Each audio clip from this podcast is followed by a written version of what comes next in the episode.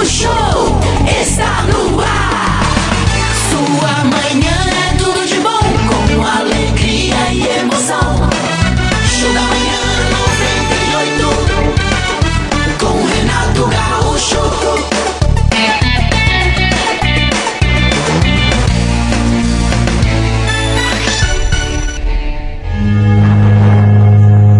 Obrigado, Senhor. São seis e dezenove agora por esse novo e lindo dia que começa. Obrigado, Jesus. Obrigado por podermos levantar da cama com vontade de trabalhar, com saúde, graças a Deus. Maravilhoso, Jesus. E em segundo tempo, depois desse agradecimento que fazemos todos os dias, aquela lembrança por nossos irmãos que talvez não estejam tão bem assim.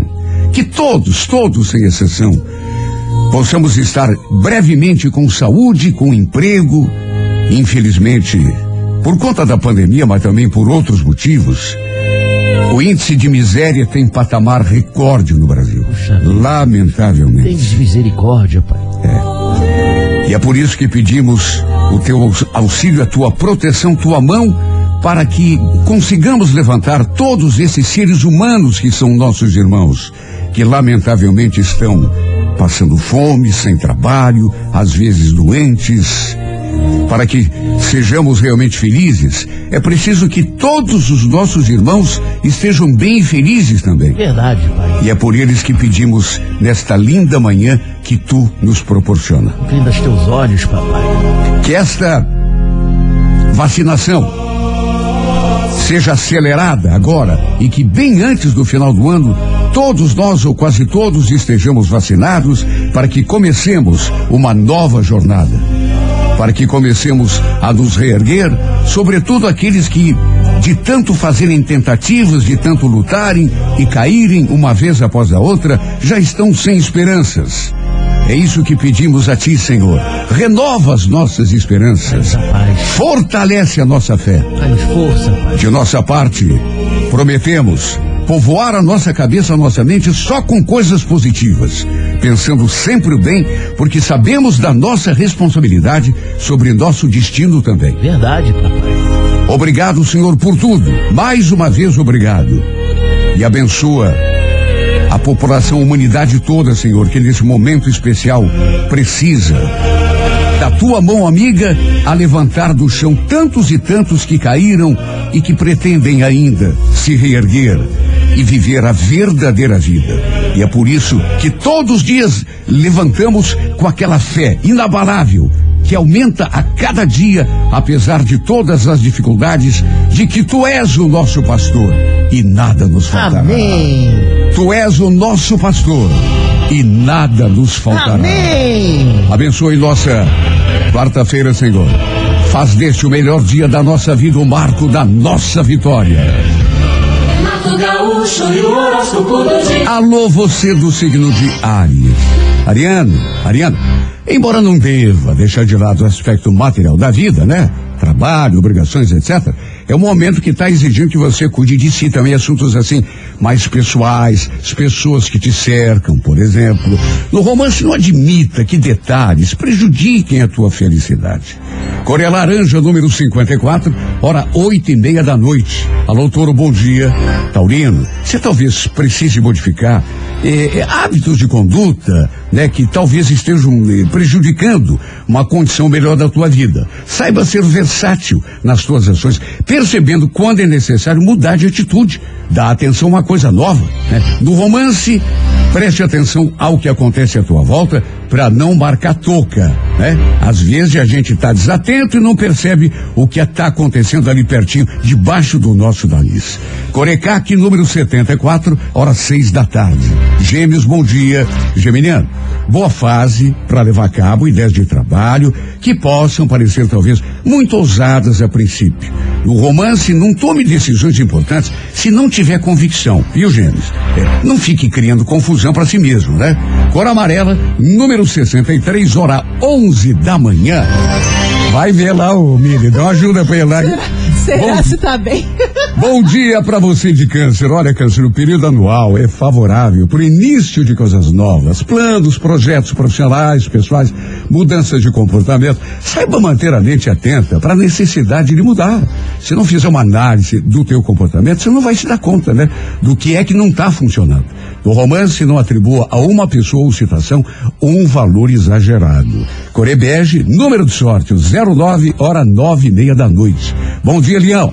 Leonino, busque um modo de agir que seja mais eficiente e menos, digamos assim, vaidoso. Preocupe-se com aquilo que precisa providenciar, dando atenção às tuas reais vontades, né? E atribuindo menos importância ao que os outros vão achar. No romance, não se entusiasme em demasia, viu, Leão? Nem desanime também, né? Nem um lado nem o outro. Evite os extremos. A Corevinho, número 63, hora favorável, 5 da tarde. Alô, Virgem, você possivelmente conseguirá melhor resultado se combater o comodismo e a mania de fazer pouco de si. Não se autolimite, Virgem. Não fique se impedindo de conseguir as coisas por medo de errar, né? Quem não faz tentativa não consegue. No romance, tenha em mente que tua felicidade não depende de ninguém além de si mesmo. A Cor Violeta, número 60, hora onze e meia da manhã. Bom dia para você de Libra. Olha, Libra, combata a todo custo a indecisão, né? Tomando posição, fazendo escolhas. No romance, não corra riscos desnecessários, né? Para que desafiar o azar? Corebege, número 71, hora sete e meia da noite. Alô, escorpião. Tua força de vontade eh, eh, eh, pode te valer pontos importantes no aspecto material, viu, escorpião? É nisso que se baseia o teu sucesso. No amor, teu poder de atrair atenção e interesse é forte, mas, por outro lado, pode te induzir a se envolver em situações incômodas. Cautela. Coré vermelha, número 20, hora três da tarde. Bom dia para você de Sagitário. Agora em você uma tendência a se desprender da realidade e se entregar à fantasia. Cuidado, viu? Isto tem o seu lado bom, mas a gente não pode ir muito além no mundo da imaginação, né? E, e- e deixar de dar atenção para o mundo real. No romance, uma emoção eventual pode desviar tua atenção. Pegue leve, Sagitário. Corebege, número 21, hora dez e meia da manhã. Renato Gaúcho e o horóscopo do dia. Alô, Capricórnio, bom dia.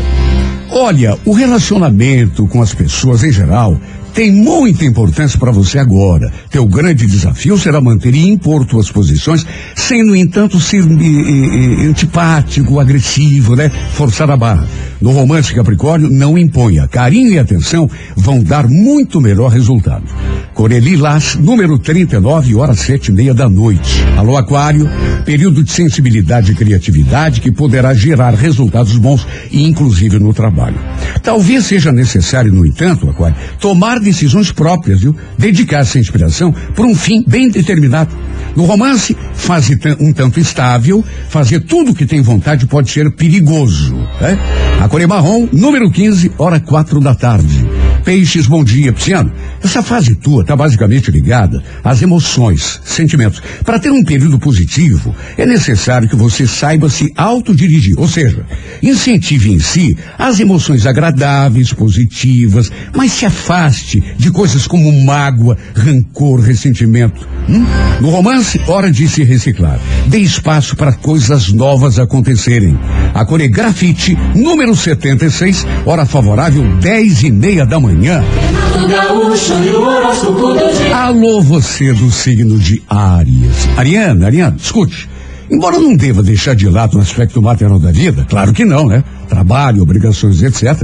Esse é o momento, Ariana, que está te exigindo atenção aos assuntos pessoais também, casa, família, afetividade. Aliás, no romance, não admita que detalhes prejudiquem tua felicidade. Coré Laranja, número 54, hora 8 da noite. Alô, Toro, bom dia. Taurina, Taurino, você talvez precise modificar certos hábitos de conduta para atingir uma condição melhor de vida. Saiba ser vers- versátil nas tuas ações, percebendo momento quando é necessário mudar de atitude e mudar de rumo até. No romance, preste atenção no que acontece à tua volta para não marcar bobeira. Viu, Touro? Corecaque, número 74, horas seis e meia da tarde. Gêmeos, bom dia. Geminiano, fase boa para levar a cabo ideias de trabalho que possam parecer talvez muito ousadas a princípio. Quando você sente a convicção de que tem capacidade para fazer alguma coisa, vá lá e faz, gente. Não fica pensando na morte da bezerra. No romance, tome decisões importantes, mas só se tiver convicção do que quer. Não fique criando confusão para si mesmo. Cor amarela, número 63, hora 11 da manhã. Alô, você de câncer. Olha, Câncer, o período anual é favorável para iniciar coisa nova, planos, projetos, né? Saiba manter a mente atenta para a necessidade de mudar. Se, não fizer uma análise assim, do teu comportamento, você não vai se dar conta do que não está funcionando. No romance, não atribua uma pessoa ou situação valor exagerado. Viu, Câncer?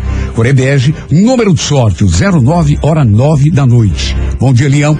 Leonino, busque um modo de agir que seja mais eficiente. Preocupe-se com aquilo que precisa providenciar, dando atenção às tuas reais vontades e atribuindo menos importância ao que os outros estão pensando ou o que os outros vão falar.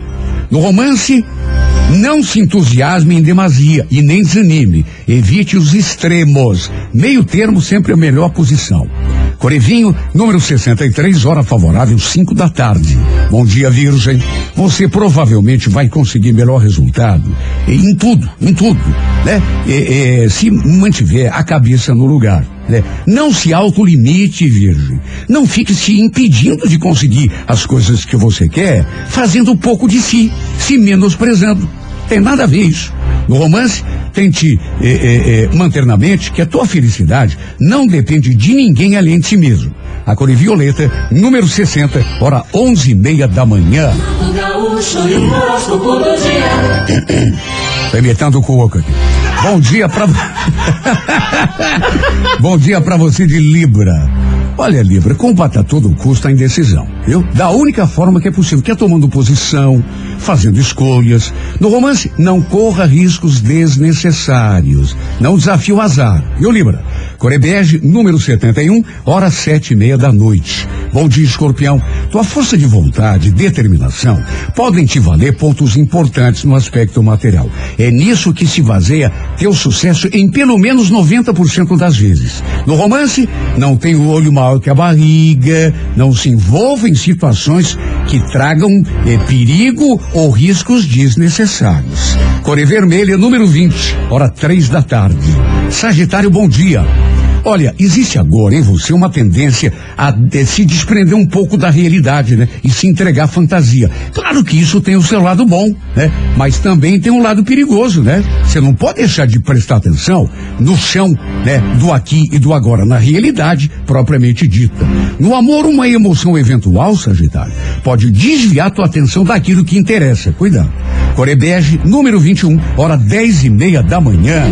Gaúcho e o dia. Bom dia, Wagner Silva, que está à minha esquerda aqui. aqui, ó, chegou. 9h50, ele gosta de frentes, o Wagner ele, Silva. não, e ele veio de, de, de paletó gravata, tá bonito. Meu Deus, rapaz. Vai fazer eh, exame de fezes hoje? Alô, Capricórnio. O relacionamento com outros é de extrema importância para você, sobretudo nessa fase.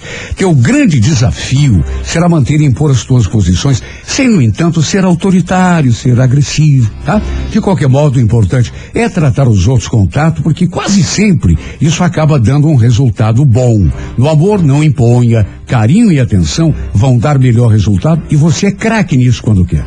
A Coreli Lás, número 39, horas sete e meia da noite. Aquário, período de sensibilidade, criatividade, que deve ser aproveitado. Talvez seja necessário, no entanto, tomar decisões próprias. Viu? No romance, fase um tanto instável. Fazer tudo que dá na veneta pode ser um tanto perigoso. A Coré Marrom Café, número 15, hora quatro e meia da tarde. Peixes, bom dia. Essa fase tua tá basicamente ligada às emoções. Para ser um período positivo, vai ser preciso que você saiba se autodirigir, ou seja, alimentar as emoções que são positivas e se afastar de emoções ruins, como mágoa, ressentimento, etc. No amor, hora de se reciclar. Dê espaço para coisas novas acontecerem. A Coregrafite, número 76, hora dez e meia da manhã. 98 FM apresenta Retratos da Vida com Renato Gaúcho. Então, Virgílio ficou devastado. E quem não ficaria, né? Quando recebeu aquele terrível diagnóstico da boca do médico. Ai, ai. Estava com câncer. Poxa, Eu acho que é o, o, o medo número um de alguém que está diante de um médico e o médico faz aquela cara olhando os exames assim, né? Primeiro medo que você tem, o que que pinta na cabeça? Tomara que não seja câncer. tomara. No caso dele era.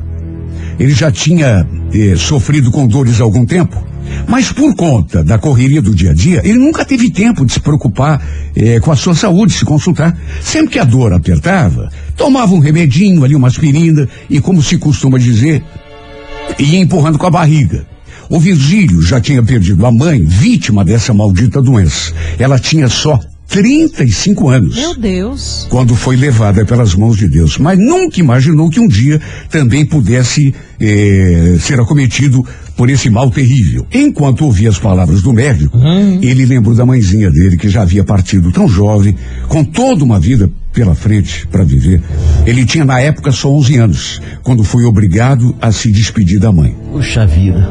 E só ele sabia, pastor, Rafa, Mili, como foi a sua vida depois disso? Porque uma vida a gente tendo a mãezinha do lado é uma coisa. Sem a mãe, meu irmão. O seu pai sempre foi um homem assim muito ocupado e o Virgílio se sentia sozinho. De modo que teve de passar por fases importantes da vida e aprender coisas importantes sozinho, sem apoio de ninguém. E foi justamente isso que mais deixou o Virgílio preocupado angustiado, sabe por quê? Porque ele tinha um filho de apenas nove anos. O que que aconteceu? Ele se colocou no lugar do menino, né? Ele não pensou em si na hora que o médico falou da doença, Meu Deus. no seu problema de saúde. Primeira coisa que ele pensou foi no filho. Em como seria a vida de seu filho depois que ele se fosse. Virgílio era casado com Irene. Sabia que ela era uma grande mulher, uma excelente mãe, ia continuar cuidando muito bem do, do, do, do menino, mas na cabeça dele tinha coisa que somente um pai poderia ensinar um filho. Por isso ele ficou tão angustiado. Ele que tinha perdido a mãezinha tão cedo, que teve de se virar praticamente sozinho Coitado. em determinadas fases da vida, já que o pai era um homem assim, sempre muito ocupado, sabia muito bem que seu filho iria enfrentar dificuldades por esse motivo. Isso já o fez sofrer por antecipação. César, como já foi dito, o menino tinha só nove anos. E apesar de ser um garoto assim muito esperto, era só uma criança, Com né? certeza, Nove, é. Mesmo assim, ele notou que tinha algo errado acontecendo com o pai. Já que ele começou a passar mais tempo no hospital do que em casa. Sem contar que sua mãe também vivia chorando pelos cantos, Ai, ai, com aquela expressão preocupada. Menino de nove anos, se é espertinho, ele evidentemente que percebe. Claro, com certeza. Apesar de ter começado o tratamento, infelizmente o câncer que acometia Virgílio era um dos mais agressivos e no fim acabou infelizmente levando o pobre homem que não resistiu. Ah, Oh, meu que Deus. pena. 32 anos. Muito novo, Nossa. demais. Assim como a mãe morreu jovem, mais jovem do que ela, que tinha morrido aos 35, com uma vida inteira para viver. Puxa vida. Sua esposa ficou inconsolável. A Irene ficou arrasada quando soube que o amor da sua vida, pai de seu filho, tinha partido. Aliás, ela ficou sem saber como dar a notícia para o menino, né? Já que ele era tão agarrado ao pai. Foi o momento mais difícil da sua vida. Antes de falecer, o Virgílio já tinha conversado com a Irene e tinha deixado algo para que ela entregasse ao menino depois da sua partida. Era assim uma espécie de presente. O seu legado, digamos, como ele mesmo tinha falado, sua última vontade. A Irene ainda guardou aquele presentinho durante algum tempo, esperando que o momento certo chegasse. Até que um dia entrou no quarto do César o menino ainda estava deitado. Ele notou que ela trazia uma coisa na mão, ficou curioso, naturalmente, e perguntou o que, era. Com a voz embargada, ela falou: É para você, filho. É um presente do teu pai. Na sua inocência de menino, ele ficou confuso, porque como que podia ser um presente do pai, sendo que o pai tinha morrido? Sua mãe então colocou aquela caixa sobre a cama, mas pediu que antes que ele a abrisse, lesse uma carta que seu pai também tinha deixado escrita antes de morrer, naturalmente. E foi com as mãozinhas trêmulas que o menino pegou aquele envelope das mãos de sua mãe. No envelope estava escrito ao meu amado filho. O abriu e com certa dificuldade começou a ler aquela espécie de cartinha. E a cada linha, sua garganta ia se apertando mais e mais, até que as lágrimas começaram Poxa. a rolar dos seus olhinhos. Daqui a pouco, o teor dessa carta, na segunda parte de Retratos da Vida. Você vai se emocionar. 98 FM apresenta Retratos da Vida com Renato Gaúcho. Pois então, retomando a história do Virgílio, que estava com câncer, acabou morrendo, deixando o filho. O menino tinha nove anos, até que um dia a mãe resolveu que era hora de dar a cartinha e aquele eh, presente, entre aspas, Ai, ai, que o marido ainda em vida tinha deixado para o filho. Ele abriu o, o, o envelope, começou a ler e começou a se emocionar.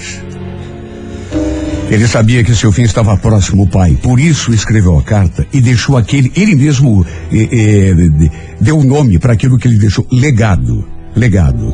Era uma carta cheia de palavras bonitas, declarações de amor ao filho, e no fim, ele também pediu que amasse sua mãe, que a respeitasse acima de tudo e que também cuidasse dela. Olha.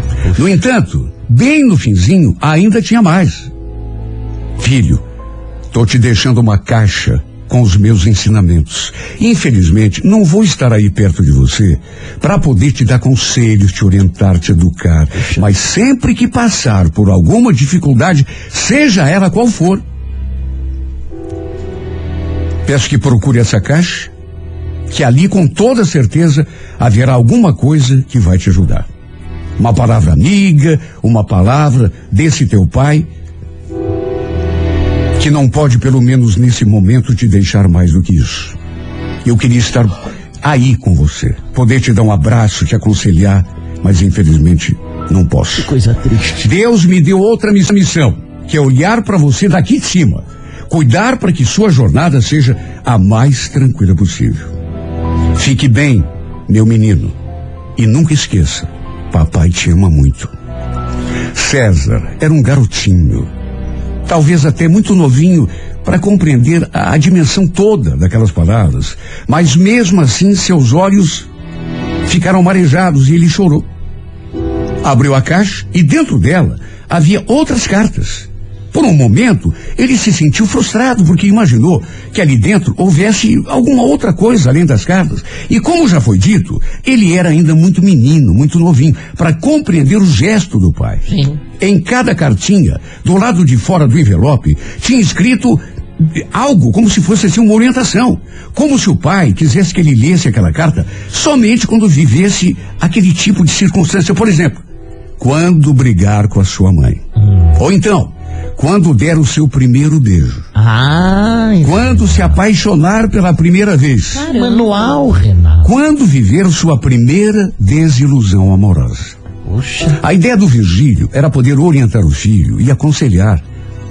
Sempre que ele vivesse uma determinada situação. Sabendo que não estaria presente na vida do filho, ele quis lhe passar sua experiência de vida através daquelas cartas. Orientada pelo marido, Irene pediu ao garoto que só abrisse aquelas cartinhas no momento certo. E assim, dia após dia, mês após mês, ano após ano, César foi seguindo a orientação do pai, à risca. Quando teve a primeira briga com a mãe, por exemplo, ele foi lá, abriu a cartinha onde estava escrito no envelope: quando brigar com sua mãe. Ali Virgílio tinha deixado escrito, entre outras coisas: Filho, não importa o motivo da briga. Ela é tua mãe, a pessoa mais preciosa que você tem, a pessoinha mais importante da tua vida. Vá lá agora e peça perdão. Poxa. E por mais grave que tenha sido a sua falha, não se esqueça que ela te ama mais do que tudo. Mesmo brava, ela vai sempre te perdoar. Que coisa linda.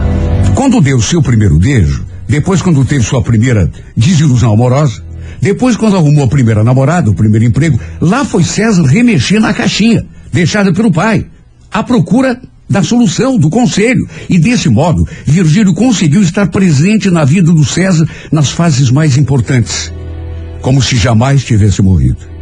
Como se soubesse de tudo que o filho iria passar. Virgílio deixou uma cartinha para cada fase da vida do César. E quando teve o primeiro filho, lá foi ele procurar a cartinha. Quando tiver seu primeiro filho.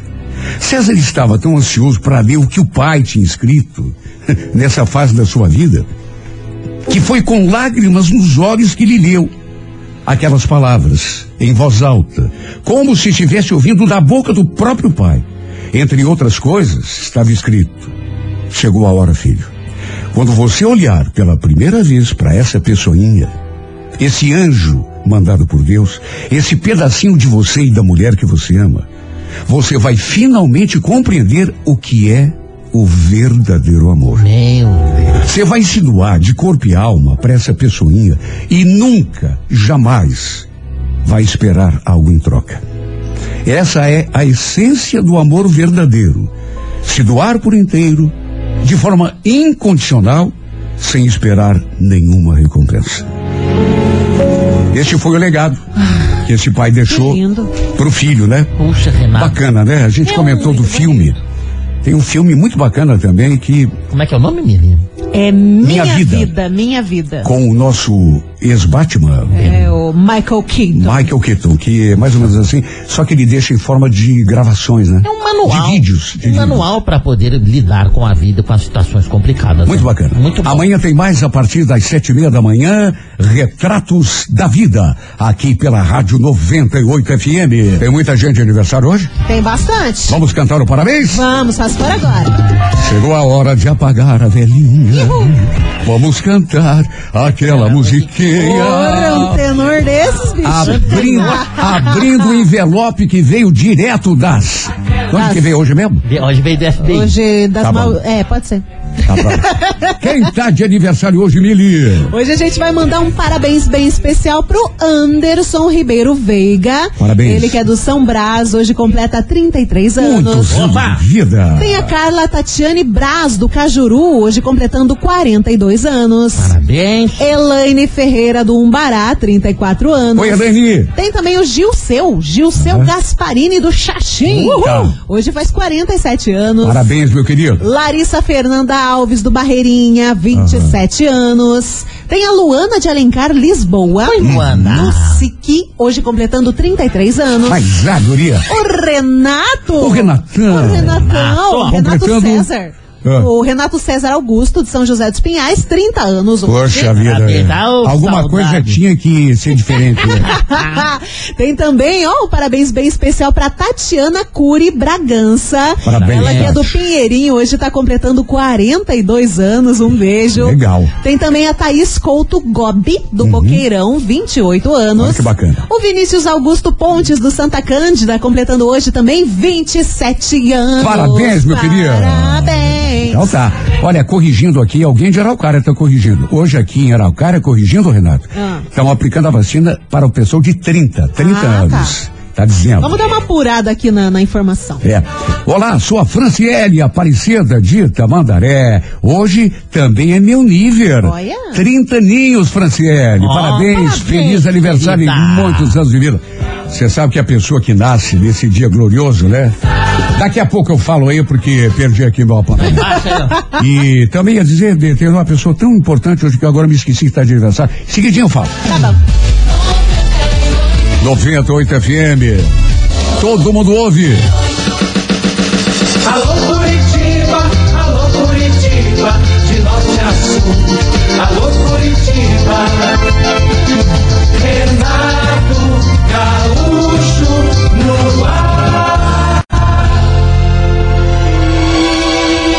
Começa agora o momento de maior emoção no rádio.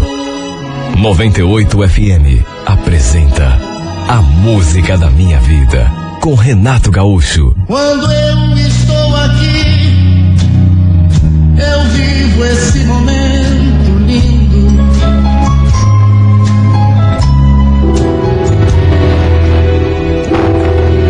Fazia pouco mais de quatro anos que eu tinha sido ordenado padre e depois de passar por duas cidades fui enviado para assumir uma paróquia no interior de São Paulo.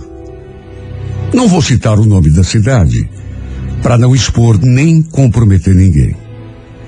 E também pedi à produção desse programa que trocasse os nomes de todas as pessoas envolvidas para evitar qualquer constrangimento.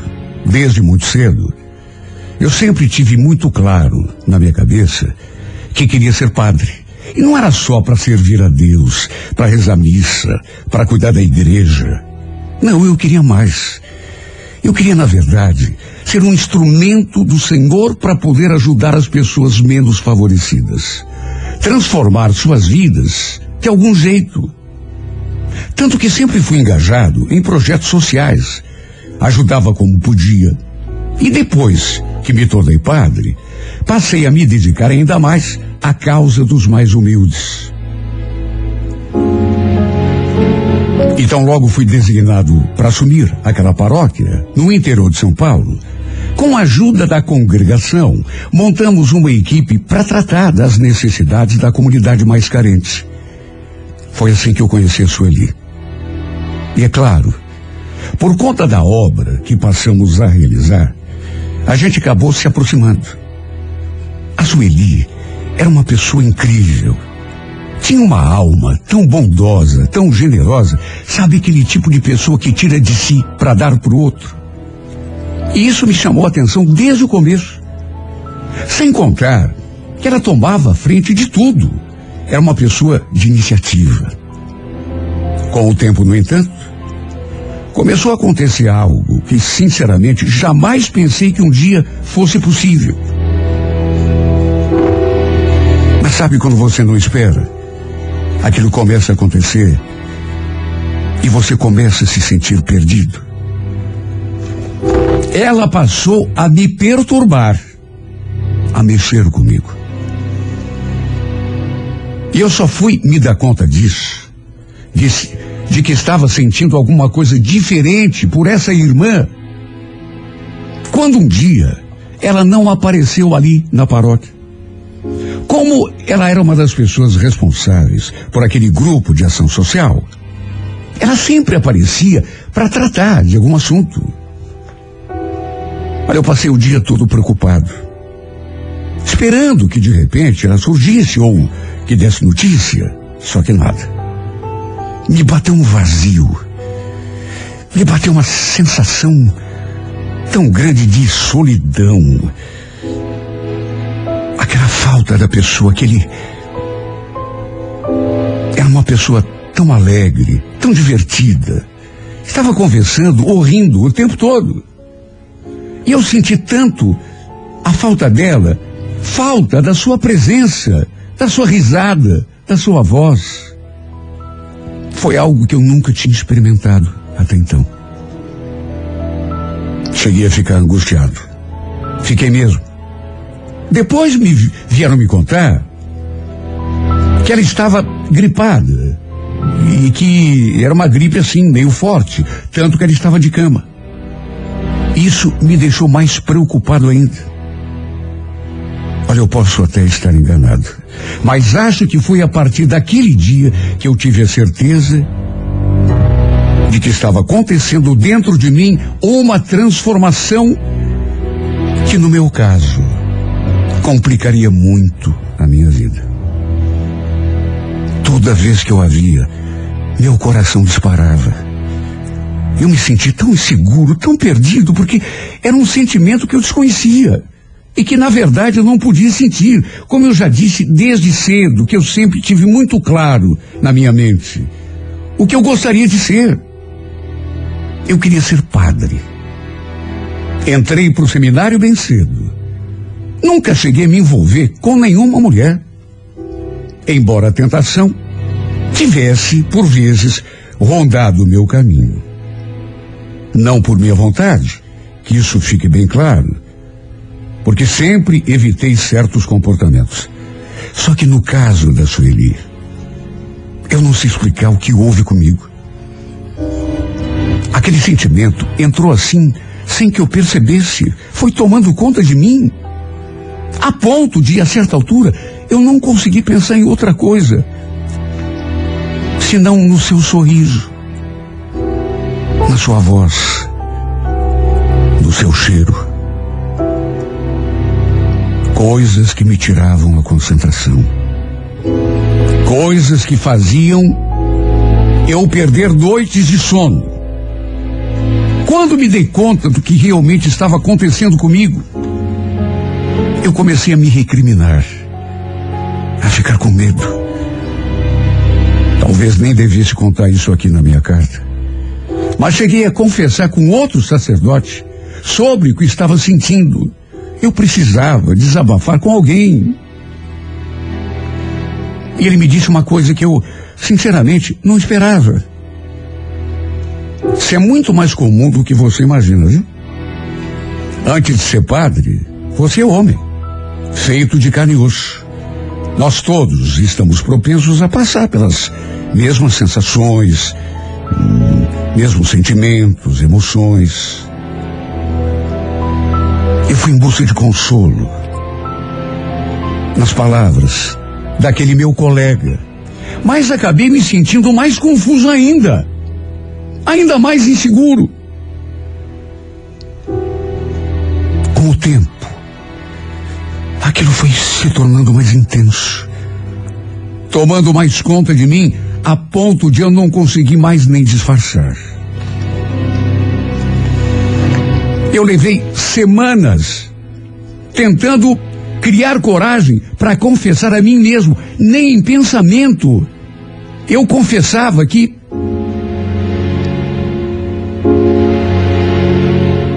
estava apaixonado.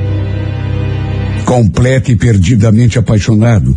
E por conta dessa paixão, senti que estava começando a perder as rédeas da minha vida. Sabe, tinha horas que eu pensava em tanta coisa, em tanta loucura. Até em fugir eu pensei. Eu não tinha experiência com isso. Quem era eu para interpretar o sentimento, emoção de namoro, de amor entre homem e mulher. Eu não sabia, eu não conhecia, eu nunca tinha experimentado. Ela me tratava de um jeito tão diferente das outras pessoas. Ela era tão gentil comigo, era tão carinhosa, tão atenciosa.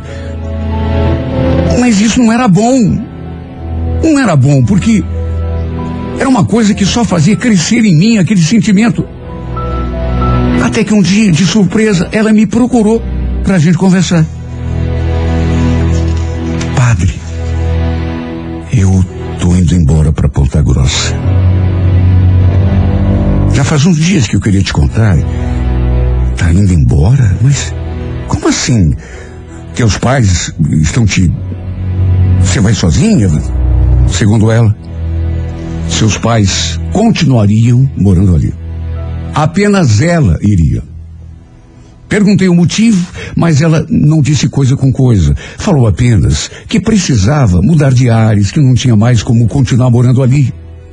Olha, eu fiquei com o coração tão apertado. Me perguntando o motivo daquilo. Ela falou que tinha uma tia, irmã de sua mãe, que já morava no Paraná fazia tempo. Que já tinha conversado com ela e combinado de passar uns tempos na sua casa. Eu fiquei tão abatido. Comecei a pensar: o que será dos meus dias sem essa mulher aqui? Não vai ser a mesma coisa. E eu vou sentir tanta falta dela. Só que ao mesmo tempo, talvez fosse uma saída para mim. Só para dar uma ideia, minha pressão baixou de tão perturbado que eu fiquei. E ela percebeu. Tanto que chegou a perguntar: Padre Sérgio, você tá bem? Tô. Tá tudo bem sim. Tá sentindo alguma coisa? Não tive coragem de abrir o coração. Até porque eu nem sabia do que estava se passando ali. Era uma coisa tão confusa. Pelo menos para mim, eu não tinha nada a ver com aquela situação. Eu. E principalmente porque vivia uma batalha interna aqui dentro de mim para sufocar aquele sentimento. Dei uma desculpa qualquer, falei que. E acabou ficando nisso. O fato é que depois que soube da decisão da Sueli de ir embora, o pessoal até organizou uma festinha de despedida para ela. Só Deus é que sabe o quanto me senti. Nervoso, estressado, perdido. Eu estava tão mal. Eu não queria que ela fosse embora. Cheguei a chorar na cama. Eu deitava a cabeça no travesseiro e a única pergunta que me vinha à mente era aquela: Como que eu vou ficar sem ela, meu Deus? Sem a sua risada. Sem aquele jeitinho que ela tem de, de conversar comigo. Mas apesar disso, porque eu podia ter feito, claro que podia, mas não tive coragem de pedir que ela ficasse. Mesmo ela não sabendo, mesmo eu tentando sufocar o que sentia aqui dentro de mim, a verdade é que a Sueli tinha se tornado, que Deus me perdoe, a luz que iluminava toda a minha vida. Um padre não pode falar palavras assim.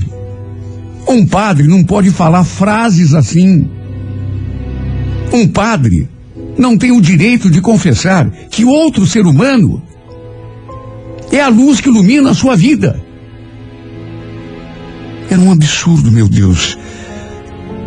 Mas tu sabes o quanto eu lutava para não sentir aquilo, para esquecer, para. A verdade é que, naquelas alturas, eu tinha até deixado todos os meus outros propósitos de lado, minha missão. Só o que importava era ela. E tudo isso estava judiando tanto de mim. Desde que resolvi entrar no seminário, eu nunca imaginei que um dia fosse enfrentar uma luta tão difícil de ser vencida. Parecia que eu estava sendo posto à prova pelo próprio Deus no dia da festinha que organizaram para ela. Ela veio me dar um abraço. E foi o abraço mais demorado na minha vida. Acho que ficamos ali abraçados, sei lá durante quanto tempo. Até chorar, ela chorou. Escutei os seus soluços. No fim, ela ainda falou, me olhando com lágrimas nos olhos, aquilo que eu jamais esperava escutar da sua boca. Vai ser muito difícil ficar longe de você, padre. Mas eu sei que vai ser melhor. Principalmente para mim. Melhor você? Como assim? Eu queria tanto falar alguma coisa. Eu queria tanto dizer, olhando nos seus olhos, você não imagina o que vai ser para mim então, sem a tua presença, sem esse rosto adorado, sem a tua voz, sem a tua risada.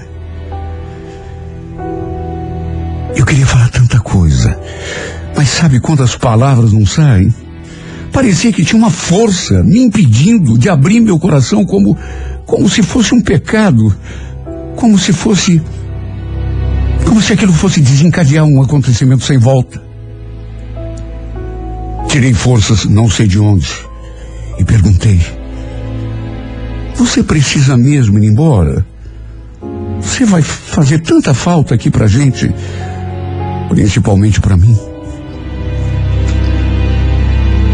Respondeu. Ficou me olhando assim, com aquela carinha tristonha, aqueles olhos mais lindos do mundo.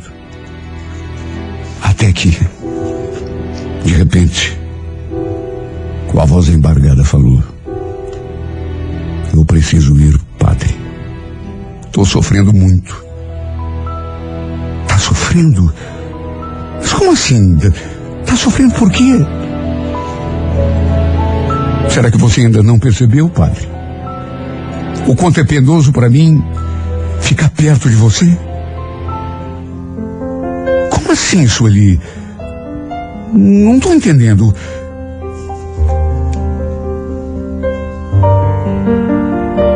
Em vez de responder, ela me abraçou novamente e mais uma vez ficamos ali abraçados por um longo tempo. Eu sentindo a mornidão das suas lágrimas, molhando a minha batina. Até que sem me soltar, ela sussurrou. Aquelas palavras que, passe o tempo que passar, nunca mais vou conseguir esquecer. Eu te amo, Padre. Eu adoro você de paixão desde a primeira vez que eu te vi na minha frente. Me perdoa. Eu não queria sentir isso.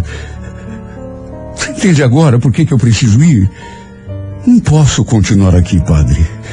Eu estou sofrendo demais. Esse sentimento está judiando de mim.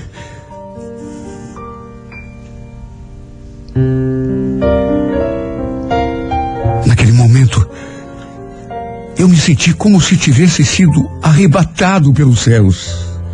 Eu fui tomado de uma alegria que nunca tinha sentido antes. Ela também me amava. Meu Deus, quando que eu podia imaginar? E assim como eu, também estava sofrendo, penando por aquele sentimento que não podia se realizar. Se sentindo angustiada do mesmo jeito como eu me sentia. Fiquei feliz, mas sem saber como agir. Era uma coisa tão nova para mim. Como tudo o que andava acontecendo na minha vida naqueles últimos anos. Eu não sabia lidar com os sentimentos, principalmente aqueles. Pelo fato de ter outras pessoas ali perto, o assunto se encerrou ali mesmo. Ela tratou de enxugar as lágrimas, se recompor. Eu também procurei agir de modo natural. Só que por dentro, só eu sei como estava me sentindo. Sempre que olhava para ela, sentia aquele fogo me consumindo, aquela vontade de correr e abraçá-la de novo e beijá-la e. Perdão, meu Deus, perdão.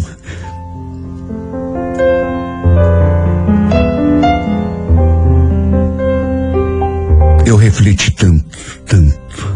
Eu me martirizei tanto. O dia amanheceu e eu não tinha conseguido dormir. Como eu já disse, pelo fato de não ter nenhuma experiência com esse tipo de situação, com esse sentimento, fiquei de mãos atadas, sem saber como agir, o que falar, que decisão tomar nas minhas orações. Pedi tanto a orientação de Deus. Pedi que ele me mandasse um sinal, que me ajudasse de alguma forma, mas só o que consegui foi me sentir ainda mais perdido do que já estava. Eu ainda não sabia. Mas aquela seria a última vez que haveria diante de mim. Porque ela acabou mesmo indo embora para Ponta Grossa, sem sequer se despedir. Se bem que eu acho que, na verdade, a despedida foi naquele dia da festinha. A festinha que fizeram para ela. Quando trocamos aquele beijo do rosto que eu queria tanto que fosse na boca. E ficamos abraçados por duas vezes seguidas, durante não sei quanto tempo. Aquele tempo que eu desejei, e como desejei, meu Deus, que fosse eterno. Que aquele abraço não acabasse nunca mais. Ela simplesmente embarcou naquele ônibus sem me dar um último adeus. A imagem que guardei dela foi aquela Depois que nos abraçamos, depois que ela confessou o que sentia por mim, ela me amava. E em vez de confessar também o meu amor, eu acabei me acovardando, porque eu podia ter dito, mas achei que não devia. Que se confessasse, talvez não tivesse volta. Não tive coragem para abrir o meu coração. Desde que resolvi entrar para o seminário um dia, nunca imaginei que Deus fosse me colocar à prova. Não desse modo. De um jeito que me tirou todas as minhas forças. Tanto que eu cheguei a pensar que, que não ia conseguir resistir. Juro. Eu queria tanto ter confessado o que sentia. Queria tanto olhar para os seus olhos e dizer, como qualquer homem comum diria, eu te amo. Você é tudo para mim. A vida não tem graça sem você diante de mim. Eu amo tudo em você. Teu rosto, teu sorriso, tua voz. Mas de que jeito? De que jeito, meu Deus? Não podia. Ela falou que estava sofrendo por me amar. Que era doído conviver comigo, estar perto de mim. Para mim também estava. E juro, minha vontade era de abrir o coração. Só que pelo fato, eu não podia. Me senti tão perdido, tão acuado. Ela se afastou de mim e levou junto com ela a minha alegria, a minha paz. Durante muito tempo me desviei um pouco dos meus propósitos, das minhas obrigações. Tudo por conta desse sentimento. A ausência dessa mulher. A falta que eu sentia dela. A saudade doída. Me faziam perder as forças. E quantas vezes, Senhor, eu pensei em desistir. Tu és testemunha. Demorei para me reerguer. Para conseguir recuperar pelo menos um pouco da alegria, da disposição, da vontade de continuar com a minha missão. Até porque não conseguia pensar em mais nada que não fosse o rostinho adorado daquela mulher. Até hoje não tenho certeza, mas acredito que os próprios membros da congregação notaram que algo de errado tinha acontecido comigo e que isso tinha a ver com a partida da Sueli. Tanto que chegaram a pedir que eu fosse substituído. Nunca tive certeza, repito. Mas só isso para explicar. Por um lado, foi até bom.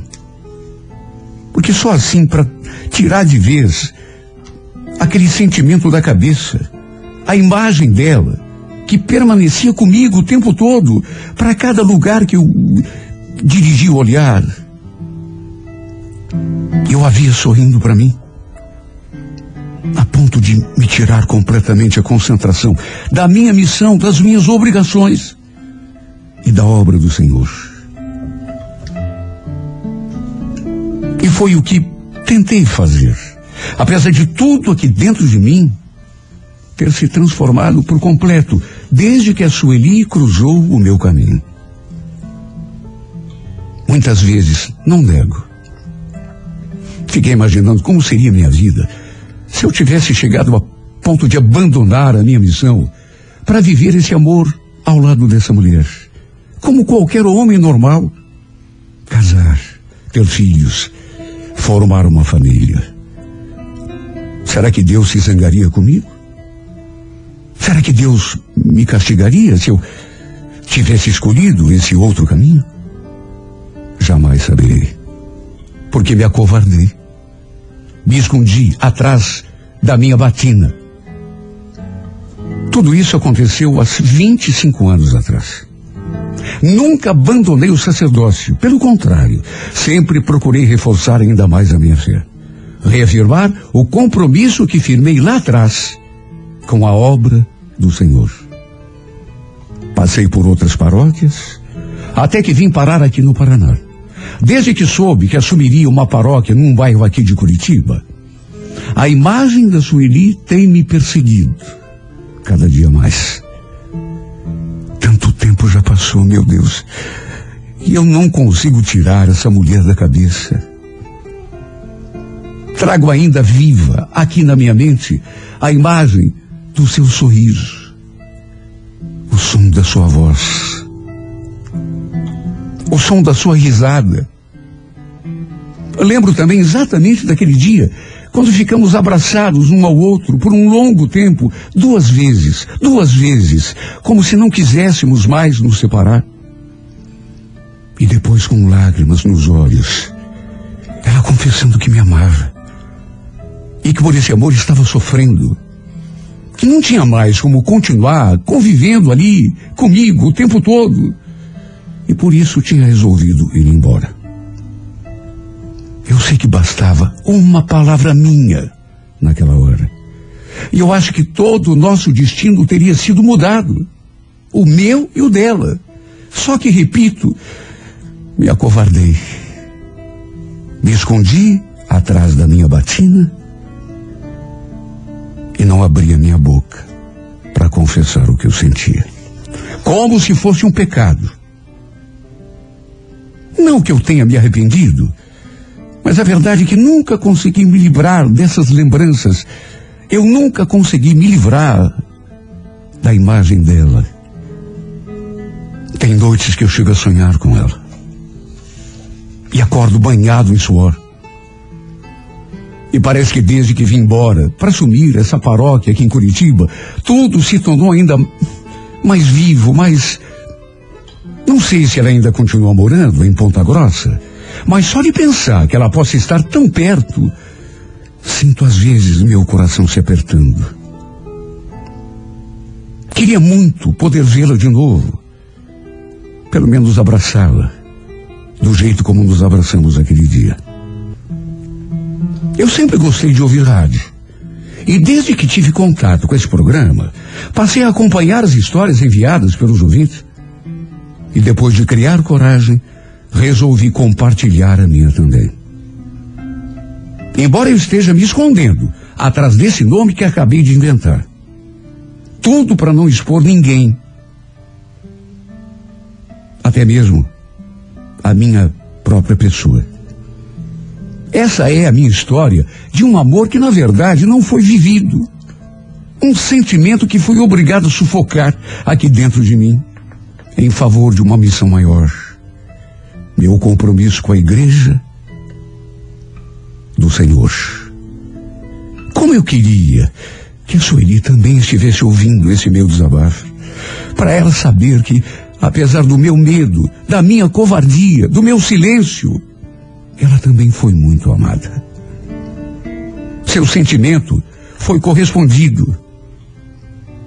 Queria até pedir perdão por não ter tido a coragem de abrir o meu coração, de ter olhado no fundo dos seus olhos e, como qualquer homem comum, confessado aquele amor.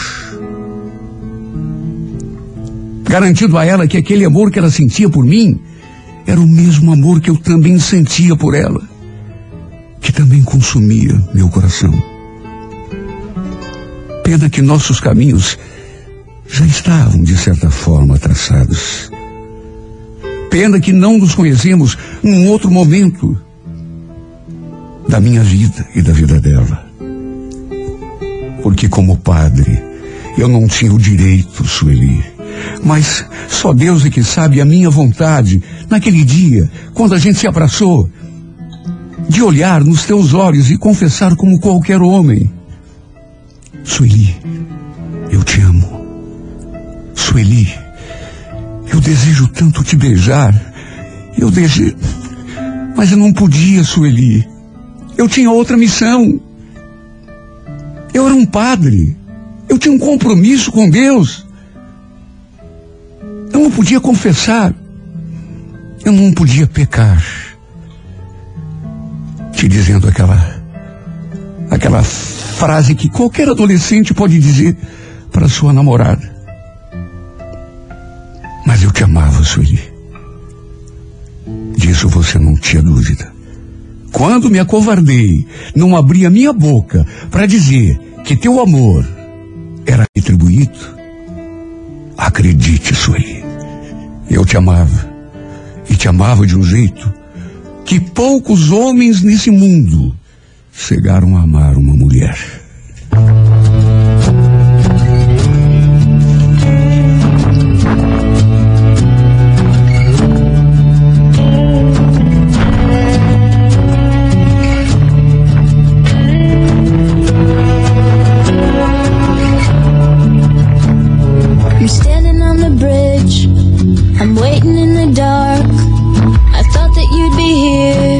By now.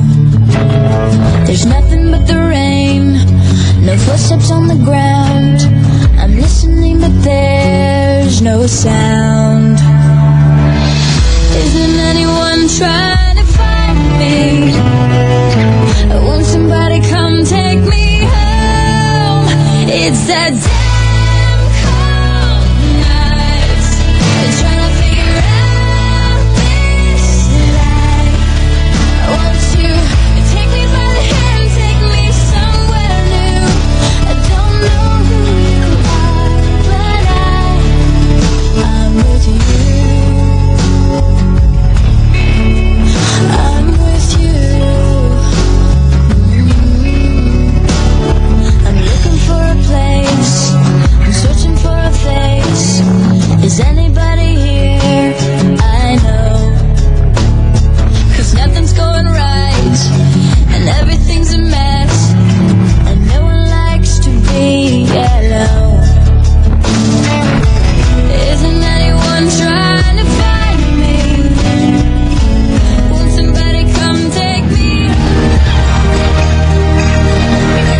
da minha vida vai ao ar aqui pela 98 FM às oito e meia da manhã, todos os dias de segunda a sexta-feira. Se você tem uma história para contar e gostaria de retratá-la aqui nesse espaço, escreva para música da minha vida e remeta pelo e-mail renatogaúcho@renatogaúcho.com.br, sempre com o telefone para contato com a produção. Não esquecendo que as cartas contadas aqui diariamente na 98, elas são reprisadas depois, são editadas lá no YouTube. Se você perdeu uma carta e gostaria de ouvi-la, ou perdeu uma parte da carta, um pedaço, enfim, tanto Retratos da Vida como a Música da Minha Vida estão lá no YouTube, no canal Renato Gaúcho Oficial. Nove horas e quatro.